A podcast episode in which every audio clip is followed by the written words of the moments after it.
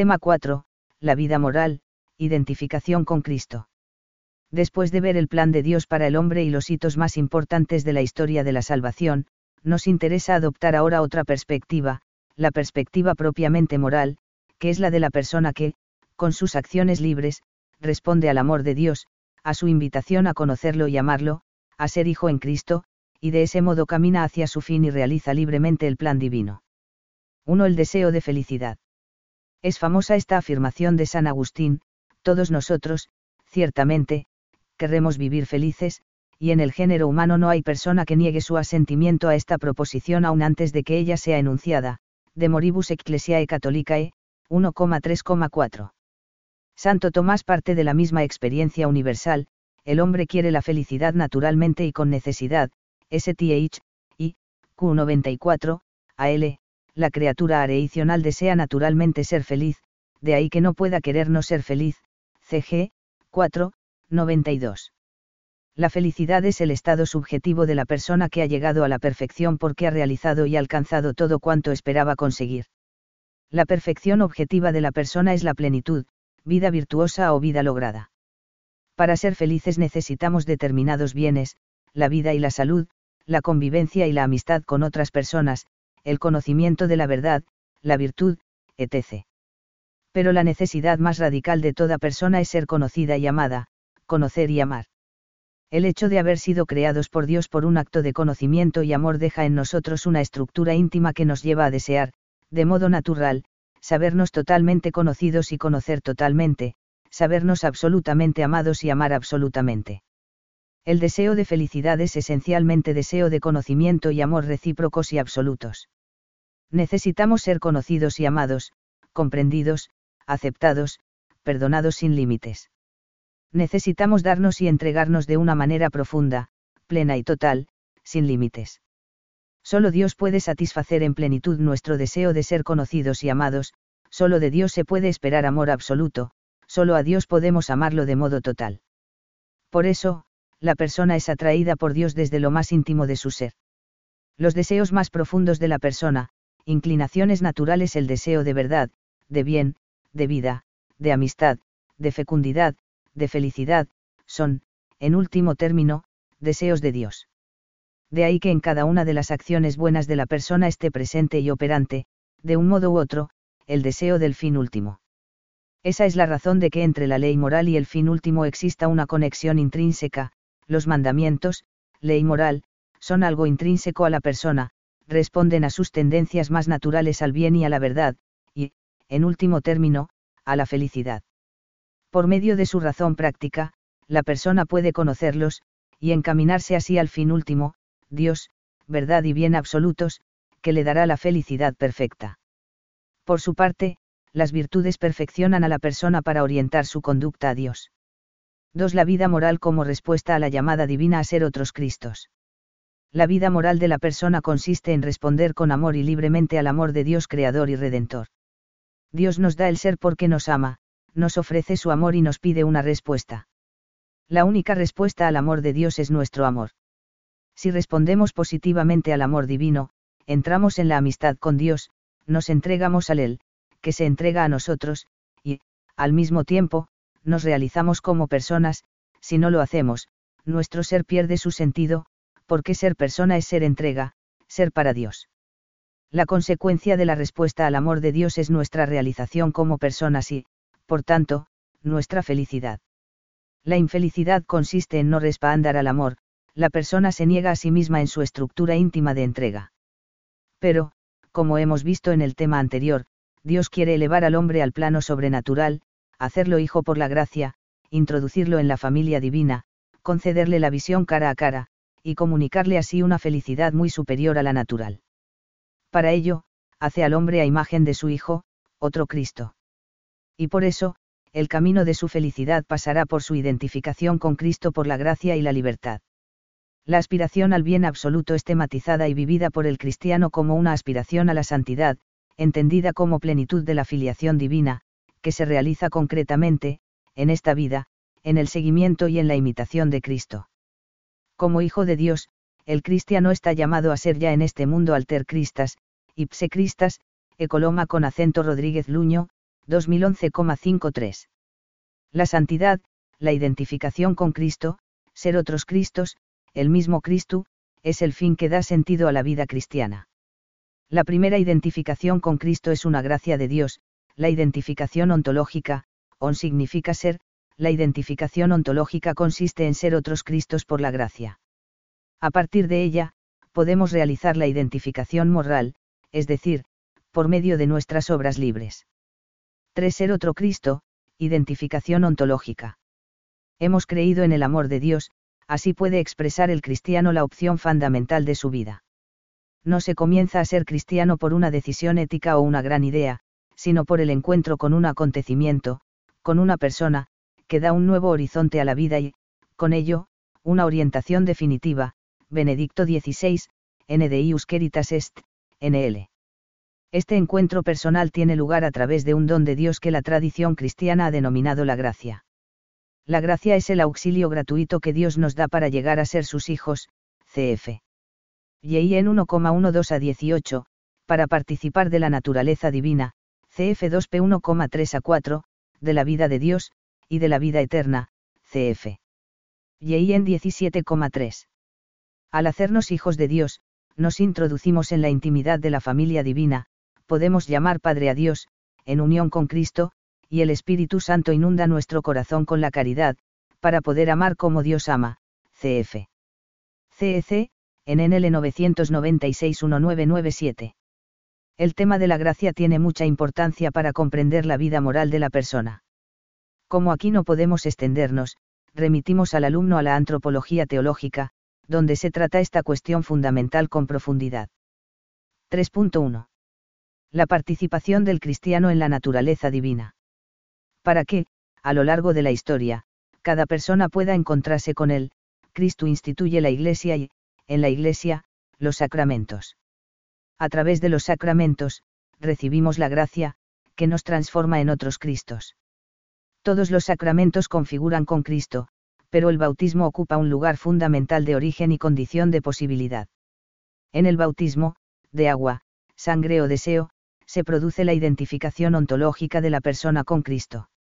La persona que acepta la verdad y la voluntad salvadora de Dios recibe el nuevo ser y la nueva vida con la gracia, que configura a cada ser humano con Cristo, que lo eleva a la categoría de Hijo de Dios y hermano de Cristo, por el Espíritu Santo, si alguno está en Cristo, es una nueva criatura, lo viejo pasó, ya ha llegado lo nuevo, 2 IOUAR 5,17. La importancia especial del bautismo radica en su realidad y significado profundos, en el bautismo, la persona es involucrada en la muerte y resurrección de Cristo. De este modo se le confiere el mismo efecto que Dios quiso que tuviese la muerte de Jesús, la destrucción del pecado. Y como la muerte de Cristo se ordena a su resurrección, Dios concede a la persona, por medio del bautismo, el don de la vida nueva, la participación en la vida de Cristo resucitado. El bautismo configura radicalmente al fiel con Cristo en el misterio pascual de la muerte y resurrección, lo reviste de Cristo, cf. GI 3,27, VS, N21. Por la gracia del Espíritu Santo, el hombre es hecho, partícipe de la naturaleza divina, 2P1,4 se convierte en un ser divinizado, en Dios por participación, en Hijo de Dios, en miembro de Cristo, coheredero con el y templo del Espíritu Santo, cf. CEC, N1265. En la persona en gracia habitan las tres personas de la Trinidad. Felicitémonos y demos gracias, afirma San Agustín dirigiéndose a los bautizados, hemos llegado a ser no solamente cristianos, sino el propio Cristo. Admiraos y regocijaos, hemos sido hechos Cristo. CF. VS, N21. De este modo se articula en concreto el designio creador de Dios, que nos ha pensando a cada persona creada no solo como hombres, sino como otros Cristos, cada hombre o bien es otro Cristo por la gracia, o bien está llamado a serlo. La transformación espiritual del cristiano en Cristo tiene sentido escatológico, así como en el bautismo hemos sido conformados a su muerte, así lo seremos con la imagen del resucitado en su gloria. La vida eterna es el cumplimiento escatológico de la santidad cristiana. La vida eterna, que se inicia ya en este mundo, es expresada por Jesús en términos de conocimiento, esta es la vida eterna, que te conozcan a ti, el único Dios verdadero, y a Jesucristo, a quien tú has enviado, y en 17,3. ¿Cómo se realiza en la vida de cada ser humano esta transformación en Cristo? Eso depende de si ha recibido explícitamente el conocimiento de la fe, o si solo ha recibido una parte del conocimiento de lo que él mismo es. 3.2. Vida nueva en Cristo. La persona que ha renacido en Cristo por la gracia del Espíritu Santo, puede vivir una vida nueva, la vida de los hijos de Dios, miembros del cuerpo de Cristo que es la Iglesia, sarmientos unidos a la vid que es el mismo Cristo, cf. En 15,5. Con la gracia, la persona bautizada recibe las virtudes sobrenaturales, que la capacitan para la vida nueva en Cristo. La Santísima Trinidad da al bautizado la gracia santificante, la gracia de la justificación que le hace capaz de creer en Dios, de esperar en Él y de amarlo mediante las virtudes teologales. Le concede poder vivir y obrar bajo la moción del Espíritu Santo mediante los dones del Espíritu Santo. Le permite crecer en el bien mediante las virtudes morales.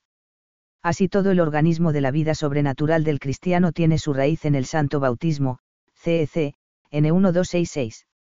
La gracia no anula ni destruye la naturaleza, sino que la eleva en sus características propias, y la hace eficazmente capaz de alcanzar a Dios. Del mismo modo que en Cristo, perfecto Dios y hombre perfecto, lo humano y lo divino no se confunden, en el cristiano no se confunden naturaleza y gracia, las obras de la persona en gracia son, al mismo tiempo, obra de la naturaleza y obra de la gracia. El cristiano que actúa es la nueva criatura sanada y elevada por la gracia. 3.3. La confirmación y la Eucaristía. La vida nueva en Cristo está llamada a crecer y fortalecerse, y a dar fruto para la vida eterna, y para ello no basta con el bautismo. Los fieles renacidos en el bautismo se fortalecen con el sacramento de la confirmación y, finalmente, son alimentados en la Eucaristía con el manjar de la vida eterna, y así, por medio de estos sacramentos de la iniciación cristiana, reciben cada vez con más abundancia los tesoros de la vida divina y avanzan hacia la perfección de la caridad. Pablo VI, Cansta Post. Divinae Consortium Naturae. La confirmación confiere crecimiento y profundidad a la gracia bautismal. Nos introduce más profundamente en la filiación divina que nos hace decir Abba, Padre, RM 8,15.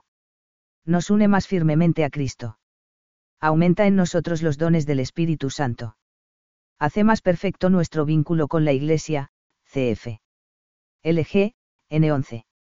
Nos concede una fuerza especial del Espíritu Santo para difundir y defender la fe mediante la palabra y las obras como verdaderos testigos de Cristo, para confesar valientemente el nombre de Cristo y para no sentir jamás vergüenza de la cruz, CF. De siglo 1319, LG, NN. 11,12, CEC, N1303. La vida nueva que comienza en el bautismo es llevada a su perfección por la Eucaristía, como veremos al hablar de la identificación moral con Cristo. 3.4. La libertad de los hijos de Dios. La libertad de la persona es sanada, liberada, por Cristo. Con la gracia, el hombre es capaz, de nuevo, de hacer uso de su libertad para amar a Dios y vivir la amistad con Él. El obrar del cristiano es fruto de una libertad nueva, la libertad de los hijos de Dios, cf. RM 8,21, pues la razón está elevada por la fe, la voluntad y la afectividad sensible, por la caridad y la esperanza, toda la naturaleza, por la gracia, a la que acompañan las virtudes sobrenaturales y los dones del Espíritu Santo. La vida moral cristiana se apoya necesariamente en la gracia que se recibe por los sacramentos. Si no se tiene esto en cuenta, si el cristiano se olvida de que sin la ayuda del Señor no puede hacer nada, cf. Y en 15,5, la identificación con Cristo resulta una meta utópica, sus enseñanzas morales parecen imposibles de vivir, y se acaba pensando que la doctrina moral de la Iglesia debería cambiar porque no responde al hombre de hoy. 3.5. Ser y misión. La identificación con Cristo no es algo estático. Por ser otro Cristo, el cristiano puede hacer presente a Cristo en el mundo, porque, de hecho, por la gracia, Cristo ha tomado posesión de él. Hacer presente a Cristo en el mundo significa seguir o prolongar en el mundo, formando parte de la Iglesia, la misión que Cristo ha venido a cumplir. Recordemos brevemente que la misión de Cristo puede expresarse diciendo que es sacerdote, profeta y rey. Cristo es el gran sacerdote de la nueva alianza, ejerció su sacerdocio en el sacrificio redentor. En su cualidad de sacerdote, Jesús aparece sentado a la diestra del Padre, el punto principal de todo lo dicho afirma la carta a los hebreos es que tenemos un pontífice que está sentado a la diestra del trono de la majestad de los cielos, HB 8,1. Cristo es profeta, es el único maestro de la nueva ley, no os hagáis el eleimar maestros, porque uno solo es vuestro maestro, el Mesías, MT 23,10. Jesús ha sido enviado por el Padre y ungido por el Espíritu para predicar la buena nueva, CF. MT 4,18. Cristo es Rey y Señor del universo, por haber obedecido hasta la muerte y haberse hecho servidor de todos. La ley del reino de Cristo es el amor, el servicio, el Hijo del Hombre no ha venido a ser servido, sino a servir y dar su vida en redención de muchos, MT 20,28. Ser otro Cristo implica participar de la misión de Cristo. Al identificarse con Cristo por la gracia, el cristiano se convierte también en sacerdote, profeta y rey, como se expresa en la oración de crismación, después del bautismo. Dios Todopoderoso, Padre de nuestro Señor Jesucristo, que os liberó del pecado y os hizo renacer por medio del agua y del Espíritu Santo, os unge ahora con el crisma de la salvación para que, incorporados a su pueblo y permaneciendo unidos a Cristo, sacerdote, profeta y rey, viváis eternamente. En la confirmación, el cristiano es confirmado oficialmente por el obispo en sus tres mismos derechos y deberes, sacerdote, profeta y rey. 4. Ser otro Cristo, identificación moral. Identificado con Cristo por la gracia, el cristiano debe identificarse con Cristo, revestirse de Cristo como dice San Pablo, cf. RM 13,14, a través de su conducta libre, de modo que no sea él quien viva, sino que Cristo viva en él, cf. GI 2,20. Es la identificación moral, la santidad del obrar. De ese modo, realiza su vocación a ser hijo en el Hijo. El nuevo ser se va desarrollando a lo largo de la vida hasta alcanzar en el cielo la plenitud definitiva. El don divino recibido, filiación divina, gracia, virtudes sobrenaturales, debe crecer hasta llegar a la plenitud de la vida eterna. La identificación moral con Cristo es el único tipo de vida que, a la luz de la revelación, es razonable querer en sí misma, no subordinándola a ningún otro bien. Se ordena a la comunión definitiva con Dios en la vida eterna, cf. Ecoloma Rodríguez Luño, 2011,62. Cristo es el fin de la vida moral cristiana, su norma y su modelo, humano y divino a la vez. Yo soy el camino, y la verdad y la vida, nadie viene al Padre sino por mí, y en 14,6. En estas palabras de Jesús se resume, de algún modo, la necesidad de identificarnos con Él. A. Cristo es el único camino que lleva al Padre. Es el único mediador personal de la salvación. Y es norma de vida, todo hombre debe seguir el camino de Cristo, vida oculta, pasión, muerte, resurrección, unidos a Cristo, debemos vivir con Él, sufrir con Él, para resucitar con Él y llegar con Él a una nueva vida que será plena, la gloria del cielo. B. Cristo es la verdad. Es la revelación personal del Padre y de su plan de amor hacia los hombres. Porque Cristo es la verdad y porque somos imagen de Cristo, la identificación con Él responde a la verdad más íntima de nuestro ser personal, a la verdad sobre lo que es bueno para nosotros, para nuestra perfección humana y sobrenatural, para nuestra felicidad terrena y eterna, y también para la perfección y felicidad de quienes conviven con nosotros. Por eso, cuando decimos que Cristo es el modelo con el que debemos identificarnos, hemos de entender que no se trata de un modelo ajeno a nuestra naturaleza, sino del único modelo que corresponde a nuestro ser de personas, a nuestra estructura más profunda, precisamente porque estamos hechos a su imagen. Identificarse con Cristo es, por tanto, el único modo de perfeccionarnos como personas. Por eso, lo que más atrae a la persona es ser Cristo, cuando se encuentra realmente con Él. Podríamos decir que ser Cristo es lo más natural sobrenatural para toda persona humana. C. Cristo es la vida. No solo nos enseña la verdad que hemos de vivir, que consiste en identificarnos con Él, nos da también la gracia, la nueva vida, que nos santifica y nos capacita para realizar esa identificación. Pero, sobre todo, Cristo es la vida en el sentido de la meta final. D. Características de la identificación con Cristo. La identificación con Cristo reviste unas características determinadas que, siguiendo la enseñanza de ese Juan Pablo II en Veritatis Splendor, podemos resumir así. Consiste en, adherirse a la persona misma de Jesús. Esto significa, compartir su vida y su destino, participar de su obediencia libre y amorosa a la voluntad del Padre, N19. No es una imitación exterior, porque, ser discípulo de Jesús significa hacerse conforme con Él. Esto es, fruto de la gracia, de la presencia obrante del Espíritu Santo en nosotros, N21. Es identificación en el amor, en un amor, que se da totalmente a los germanos por amor de Dios, N20. Tiene lugar en la Iglesia. Injertado en Cristo, el cristiano se convierte en miembro de su cuerpo, que es la Iglesia, CFN 21. Es imposible para el hombre con sus solas fuerzas. Es necesario el don de Dios. El primer don de Dios es el Espíritu Santo, que nos configura con Cristo, y nos hace capaces de amar como ama Cristo. Identificarse con Cristo quiere decir también ser muy sobrenaturales y muy humanos. Cristo es perfecto Dios y hombre perfecto. El cristiano debe unir en su vida las virtudes humanas y las sobrenaturales, como veremos en el tema dedicado a las virtudes. En y a través de sus actividades humanas, trabajo, descanso, vida familiar y social, etc., el cristiano puede y debe unirse a Dios, vivir vida sobrenatural, vida de fe, esperanza y amor.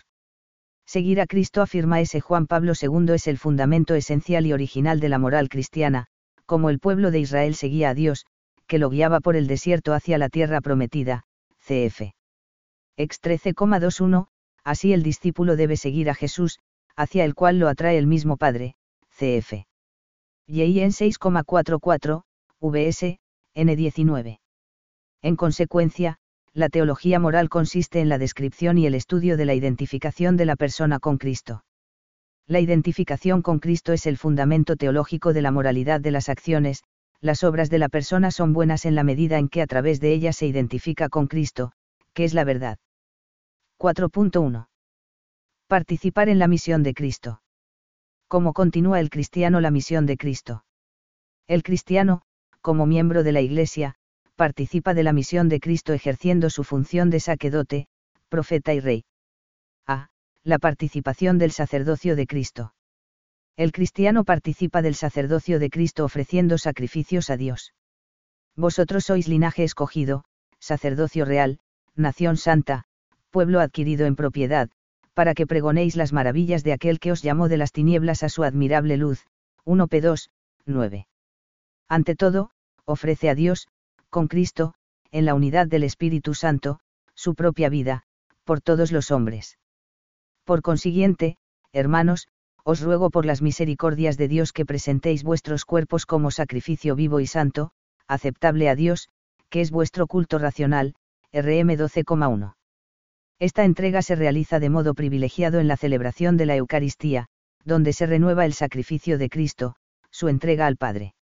El cristiano se entrega con Cristo, por él y en él, para dar a Dios Padre Omnipotente, en la unidad del Espíritu Santo, todo honor y toda gloria, cf. Plegaria Eucarística. Doxología final. Después de la misa, el cristiano trata de realizar en su vida la entrega que de corazón realizó en la celebración de la Eucaristía. ¿Cómo? Entregándose en el cumplimiento de sus deberes ordinarios, trabajo profesional, dedicación a la familia, relaciones sociales, descanso, etc. Se puede entender así la centralidad de la Santa Misa en la vida del cristiano. No es un acto de piedad más, es el centro, la raíz, la fuente y la cumbre de la vida cristiana, cf. LG, N11. Es la renovación de la ofrenda de Cristo en la cruz, que lleva a cabo con todo su cuerpo místico, del que los cristianos forman parte. El cristiano se une a la ofrenda de Cristo por la salvación del mundo. Su vida moral consiste en realizar esa unión. Es importante subrayar que el cristiano, en el ejercicio de su sacerdocio, entre y y su vida, con Cristo, por todos los hombres. Su vida, como la de Cristo, es una entrega a los demás. Nuestras acciones buenas, hasta las más pequeñas, hechas por amor, tienen una repercusión salvífica en el mundo entero. El lugar en el que el cristiano trabaja, vive su vida familiar, cumple sus deberes de cada día, es un altar en el que se entrega al Padre, colaborando con Cristo en la salvación de todos los hombres. B. La participación de la misión profética de Cristo. El cristiano participa de la misión profética de Cristo enseñando a otros la palabra de Dios, llevando el Evangelio a todo el mundo, ide al mundo entero y predicad el Evangelio a toda criatura. Me 16,15. El cristiano, con la gracia de Cristo, debe ser luz del mundo, sal de la tierra, cf. MT 513,14. La misión de evangelizar no es exclusiva de los que han recibido el sacerdocio ministerial o de los religiosos. Todos los cristianos han recibido en el bautismo la misión de ser testigos de Cristo. Ese testimonio se da con el ejemplo y la palabra, viviendo los deberes ordinarios, las relaciones profesionales, familiares y sociales, estando presentes en el mundo del trabajo, de la cultura, de la ciencia, del arte, del cine, de la literatura y, del deporte, de la política. Para la Iglesia no se trata solamente de predicar el Evangelio en zonas geográficas cada vez más vastas o poblaciones cada vez más numerosas, sino de alcanzar y transformar con la fuerza del Evangelio los criterios de juicio, los valores determinantes, los puntos de interés, las líneas de pensamiento, las fuentes INS piradoras y los modelos de vida de la humanidad, que están en contraste con la palabra de Dios y con el designio de salvación, Pablo VI, Ixourt. Apost. Evangelii Nuntiandi, N19.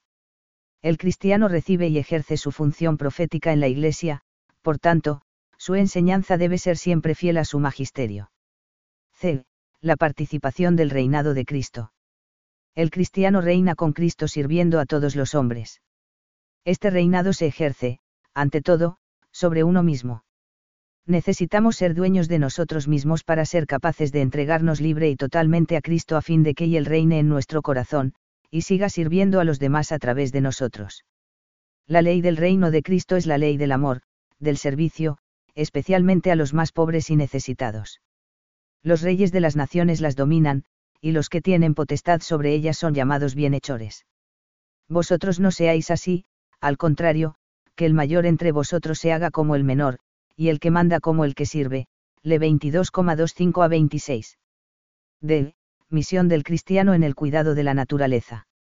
El Papa Francisco ha recordado a los cristianos en la encíclica Laudato Si, 24v2015, que, vivir la vocación de ser protectores de la obra de Dios es parte esencial de una existencia virtuosa, no consiste en algo opcional ni en un aspecto secundario de la experiencia cristiana, LS, N217. Pensamos que un modo de señalar esa centralidad es mostrar cómo el cristiano puede y debe vivir los tres aspectos de su misión en relación con el cuidado de la naturaleza. El hombre es sacerdote de toda la creación, habla en nombre de ella, pero en cuanto guiado por el Espíritu, S. Juan Pablo II, 1994,38.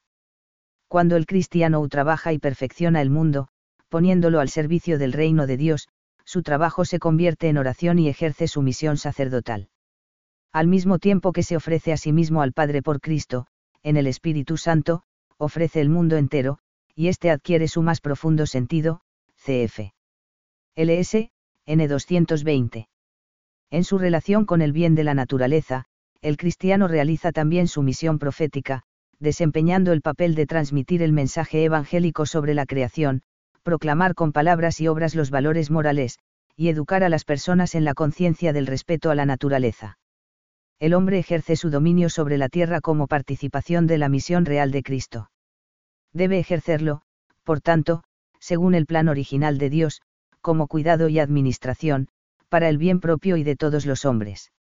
La finalidad que la persona debe perseguir al ejercer el gobierno sobre la creación es el perfeccionamiento propio y el de la creación, y no la satisfacción de su egoísmo o de su afán de poder.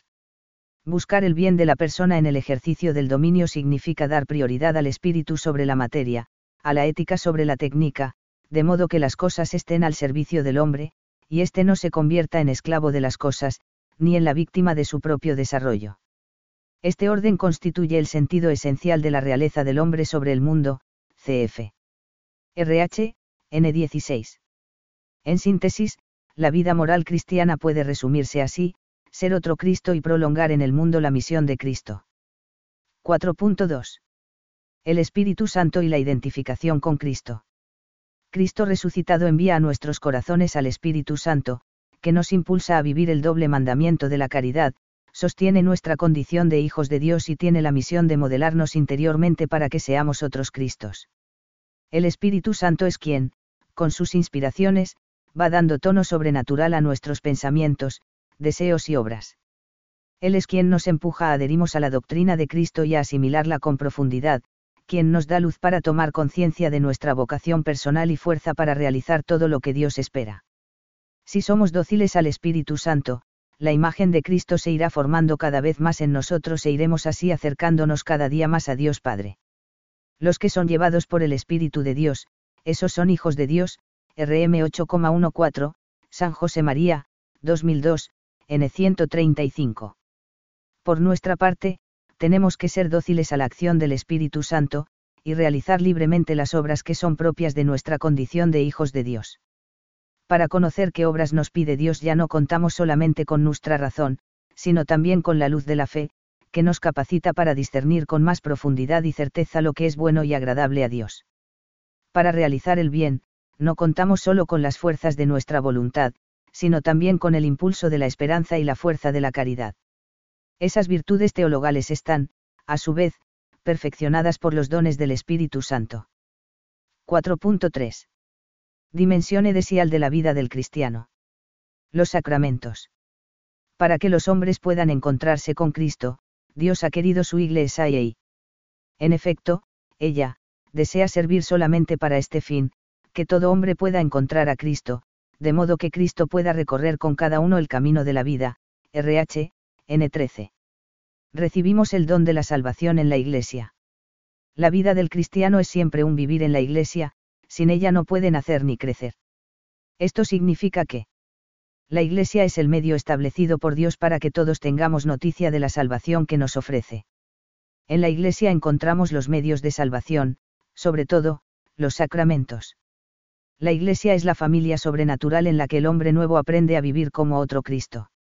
Aunque el medio ordinario es la Iglesia, Dios puede servirse de otros medios para salvar a los hombres.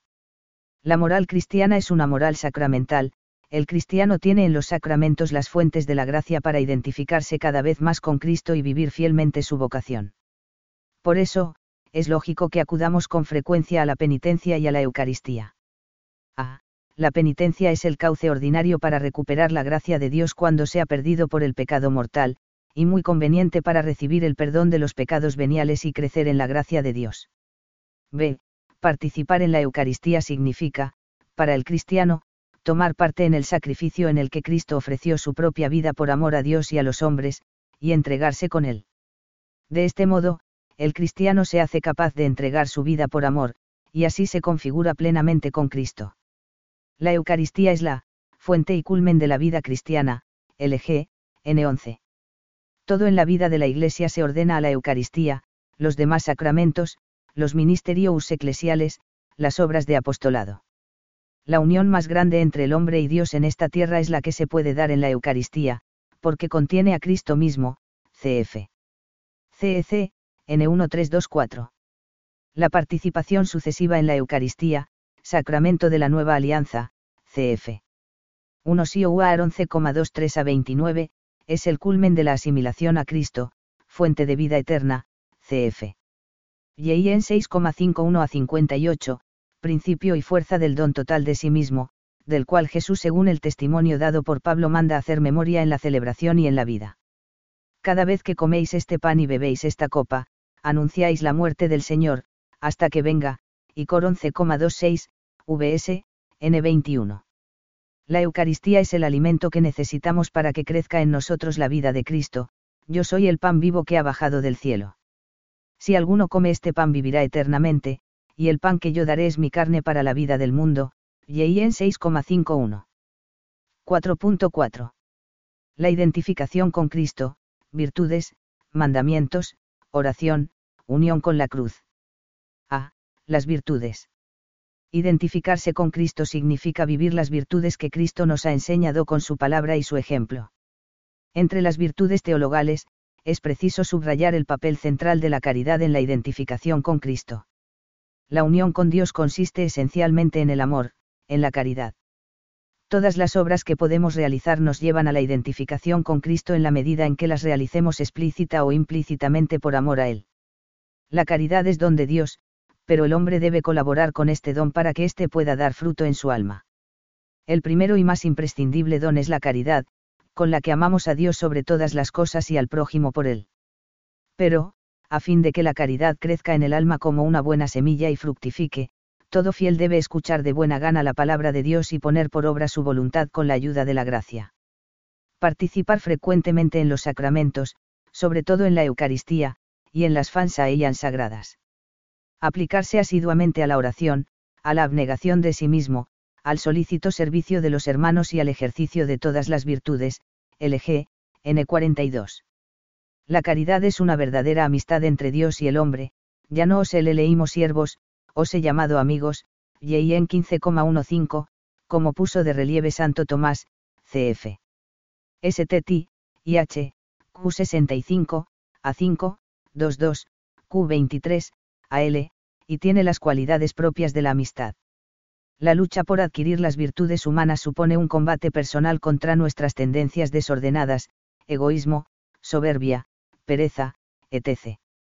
Este combate puede llamarse lucha ascética, del griego asquetes, el que hace ejercicio, atleta, porque, como en el atletismo o en cualquier deporte, hay que esforzarse una y otra vez, recomenzar sin desanimarse, etc., para alcanzar una meta. Esta lucha solo adquiere su verdadero sentido si se realiza por amor a Dios, para identificarse con Cristo, y no por un afán humano de perfeccionismo. Por eso, no está compuesta de negaciones, sino de afirmaciones, decir no a determinas acciones tiene sentido porque es decir sí al amor a Dios y a los demás. Y, por otra parte, es una lucha llena de esperanza, de confianza en Dios, en la que no cabe el desánimo, porque es Él, nuestro Padre amoroso y tierno, quien nos lleva de la mano, nos perdona y nos anima. B. Los mandamientos y el sermón de la montaña. La identificación con Cristo a través de la caridad implica cumplir los mandamientos, el que acepta mis mandamientos y los guarda, ese es el que me ama. Y el que me ama será amado por mi Padre, y yo le amaré y yo mismo me manifestaré a él. Y en 14,21. Las bienaventuranzas, el mandamiento del amor y la confirmación del decálogo se pueden considerar como el resumen del obrar moral cristiano.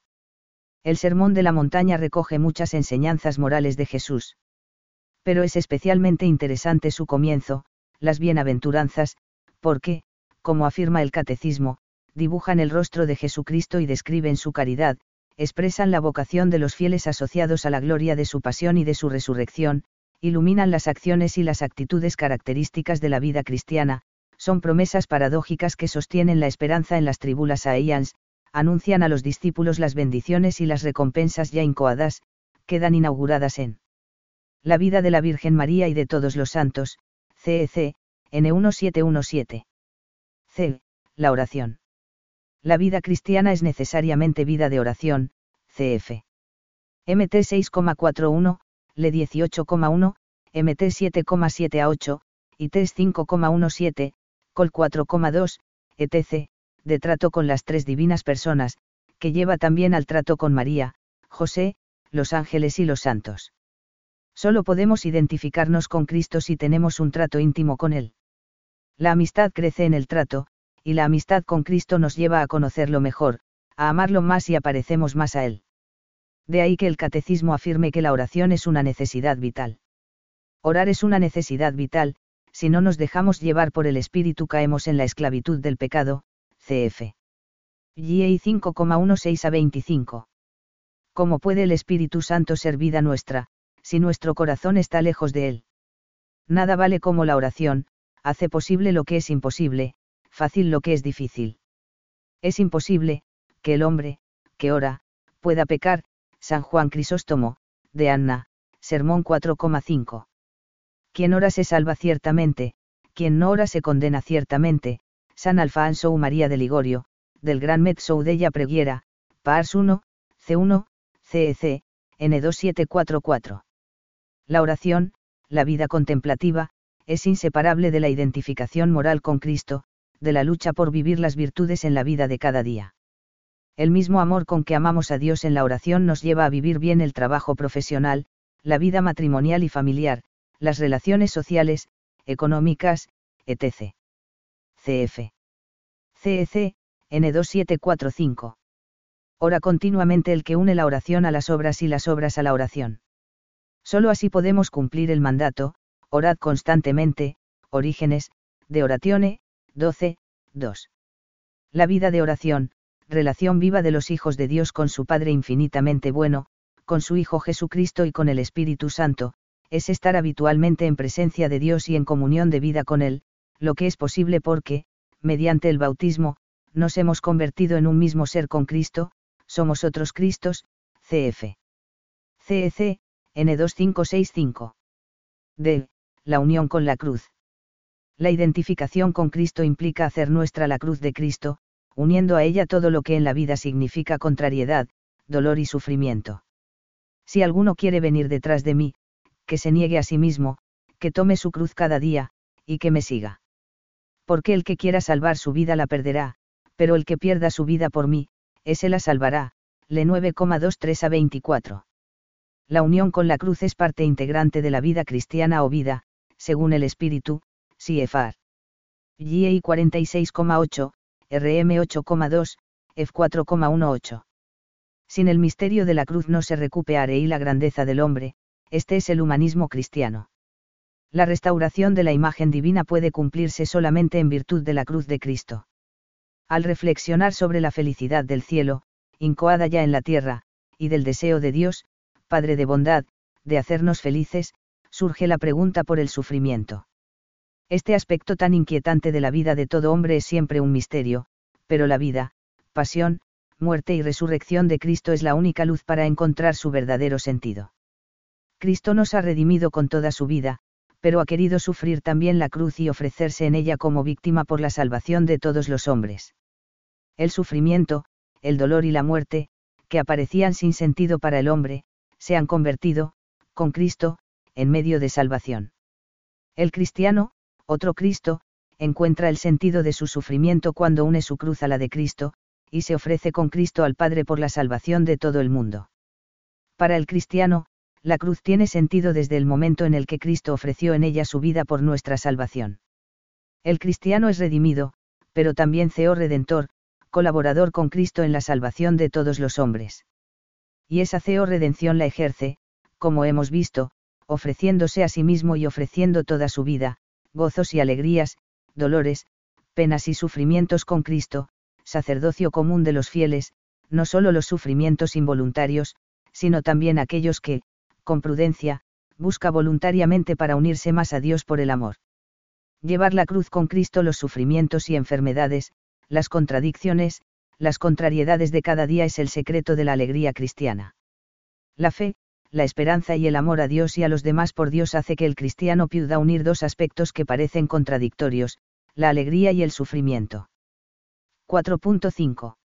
Vocación universal a la santidad y vocaciones específicas la identificación con Cristo es el fin al que estamos llamados todas las personas humanas. Es una vocación universal. A pesar de que la llamada a la santidad es una verdad revelada claramente en la Sagrada Escritura, y pacíficamente aceptada desde el punto de vista dogmático, la afirmación de esta verdad por parte del Concilio Vaticano II constituye una novedad teológica, cf., entre otros lugares, LG, en EN 39-42, en parte porque en la práctica se llegó a identificar la vocación a la santidad con la vocación religiosa. El Concilio Vaticano II ha pronunciado palabras altamente luminosas sobre la vocación universal a la santidad. Se puede decir que precisamente esta llamada ha sido la consigna fundamental confiada a todos los hijos e hijas de la Iglesia, por un concilio convocado para la renovación evangélica de la vida cristiana. Esta consigna no es una simple exhortación moral, sino una insuprimible exigencia del ministerio de la Iglesia, S. Juan Pablo II, Christi Fideles Laici, N16. La enseñanza del concilio fue preparada por la inspiración del Espíritu Santo a través de la vida de la Iglesia, de la teología de las realidades terrenas, la renovación litúrgica, la experiencia del apostolado laical y fenómenos pastorales como el Opus Dei, cuyo fundador, San José María Escribá, recordó al mundo contemporáneo la llamada universal a la santidad y el valor cristiano que puede adquirir el trabajo profesional en las circunstancias ordinarias de cada uno, San Juan Pablo II. Discurso 14 de octubre de 1993. Pero no existe una única forma privilegiada de identificarse con Cristo. La santidad moral es un modo de vivir que admite muchas modalidades de realización concreta, muchas vocaciones específicas Un laico casado, un laico célibe, un sacerdote, un miembro de una congregación religiosa, etc., tienen vocaciones personales diversas, y todos están llamados por igual a la santidad, a la identificación con Cristo. 5. La vida moral cristiana, camino para la bienaventuranza eterna. Dios quiere para los hombres la felicidad sobrenatural, que es fruto de la participación en la naturaleza divina, de ser otros Cristos por la gracia. El término que emplea el Nuevo Testamento para designar a la persona feliz o bienaventurada es Macarios. Feliz, bienaventurada, es la persona que ha sido salvada por Jesucristo. La felicidad, por tanto, no es solo un estado escatológico, que está más allá de esta vida, sino una experiencia actual, fruto de la transformación que Cristo opera en nosotros. Dicho de otro modo, con Cristo, la escatología ha entrado ya en la historia. El reino de Dios es una realidad presente para los que lo reciben con fe. Por eso, Jesús le dice a los discípulos, Bienaventurados los ojos que ven lo que estáis viendo, le 10,23, llama a Pedro bienaventurado por haber recibido del Padre la revelación de que Jesús es, el Cristo, el Hijo de Dios vivo, cf. MT 16 16 17, y llama bienaventurados a los que creen sin haber visto, YIM 20,29. Y sobre todo es bienaventurada la Virgen María, porque ha creído, cf. Le 1,45.48, porque ha escuchado la palabra divina y la ha guardado, cf. Le 11,27 a 28. Es muy significativo el significado de la expresión vida eterna en el Evangelio de San Juan, es la vida que comienza a vivir la persona cuando recibe a Jesucristo por la fe, una vida nueva, la vida del Hijo de Dios por la gracia, otro Cristo, que se consumará en el encuentro definitivo con Él en el cielo. El cristiano cuenta ya ahora, por tanto, con una experiencia de felicidad inicial, pero auténtica, se sabe querido por Dios en Cristo, y puede conocer y amar a Dios en Cristo, y a todas las personas, no solo con sus fuerzas naturales, sino con un corazón enamorado por el Espíritu Santo. Para el cristiano, alcanzar el fin último a través de la perfección personal que se va logrando a lo largo del tiempo, es alcanzar la identificación con Cristo. Esa identificación se va realizando con la gracia a través de las acciones libres, que son las respuestas de amor de la persona al amor creador y redentor de Dios, y que estudiaremos en el tema siguiente.